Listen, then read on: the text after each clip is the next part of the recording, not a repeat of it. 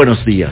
Buenos días, gracias Ariel. Son las 9 de la mañana con 14 minutos y seguimos hablando de educación en este inicio del ciclo escolar con el doctor Marco Fernández, profesor de la Escuela de Gobierno del TEC de Monterrey e investigador de México Evalúa. Marco, gusto saludarte. Hola Mario, muy buenos días. Gracias como siempre por la invitación.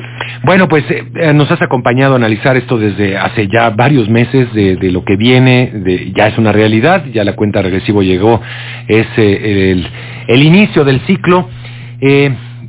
Tal y como están las cosas, como ya han sido presentadas últimamente por las autoridades educativas, de lo que hemos podido ver en estas apenas mm, dos horas de clases ya que iniciaron, ¿Qué comentas? ¿Qué, puedes notar que se puede mejorar todavía en este momento?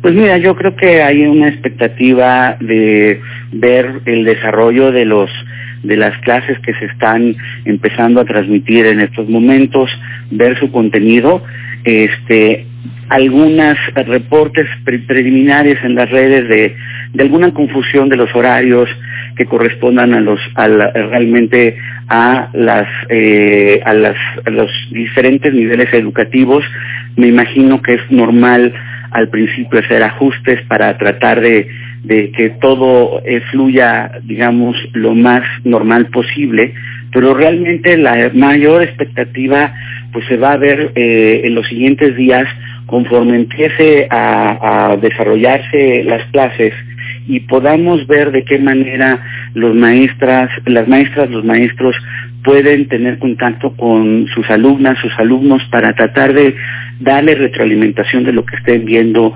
en los programas de televisión y pues eh, sabemos que pues hay múltiples historias, ¿no? Historias por un lado de padres de familia que pueden eh, tener la posibilidad de acompañar a sus hijos en tomar clases de esta eh, forma, hay otros que están llevándolos con familiares, otros que lamentablemente tienen que dejar a sus hijos este en casa entonces, toda esa pluralidad, este, al mismo tiempo, pues tiene su espejo también, en donde hay maestros que sí pueden tener los medios para contactar a sus alumnos a través del correo electrónico, el WhatsApp y demás, y hay otros en los que no ha habido tanto contacto.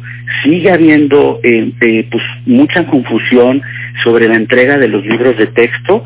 Sabemos que estaban eh, ya en la mayor parte de las bodegas de los secretarías de educación de los estados, pero hasta ahorita no hay una información clara de cómo va a ser su entrega de manera escalonada en los siguientes días este se había dicho que ayudaría la defensa y, este y el personal eh, militar para su entrega pero no sabemos bien cómo se va a hacer esta eh, esta entrega y esto es básico porque será un material de apoyo fundamental para poder realizar su trabajo este de educación y de aprendizaje en seguimiento a las clases que se den en televisión. Así es, será, bueno, todo un reto también para las familias, por supuesto. Hay muchos eh, sectores del magisterio que no están conformes con esto, ya vimos algunos de la coordinadora. Eh, ¿Eso significará también un problema, en tu opinión, Marco?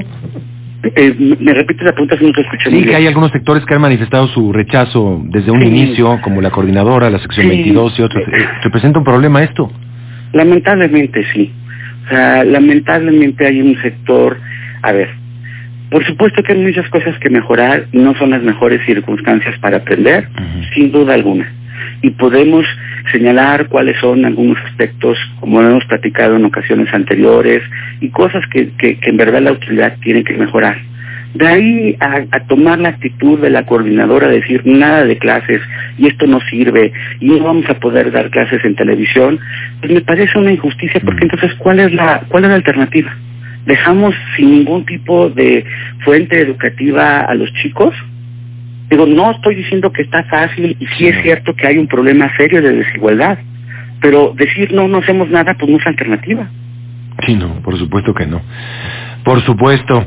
Pues es un reto muy grande para la sociedad este, y, y, entramos a un camino, bueno, está, hemos estado en un camino incierto y desconocido, este, pero ahora más porque no sabemos cuándo va a terminar esto, Marco.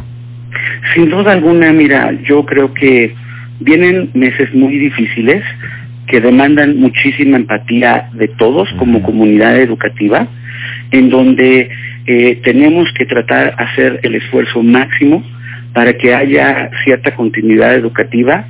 Sí hay familias que afortunadamente tienen los medios para poder eh, tener clases a través del Internet, sus hijos y demás. Incluso ahorita pues está fallando la, la plataforma Zoom, pero eso se va a arreglar pero no es la realidad lamentable de la gran mayoría de los chicos que acuden a las escuelas públicas. Y eso implica un esfuerzo como país para ver de qué manera en los siguientes meses, en donde vamos avanzando en las lecciones en televisión, realmente hacemos esfuerzos para poder dar mejores oportunidades educativas y sobre todo también contener el otro problema que es el del abandono escolar. Va a ser en verdad un año escolar difícil con consecuencias por varios años por venir, pero no podemos tirar la toalla de cara a lo que está en juego, que es el futuro de los niños y de los jóvenes y por lo tanto de la sociedad en su conjunto. Por supuesto, Marco, pues te agradezco mucho por estar con nosotros. Gracias como siempre, Mario. Muy buen día. Gracias. Es Marco Fernández, profesor de la Escuela de Gobierno del TEC de Monterrey, investigador de México Evalúa y especialista en temas de educación y nos ha acompañado desde ya eh, mucho tiempo hablando de estos temas.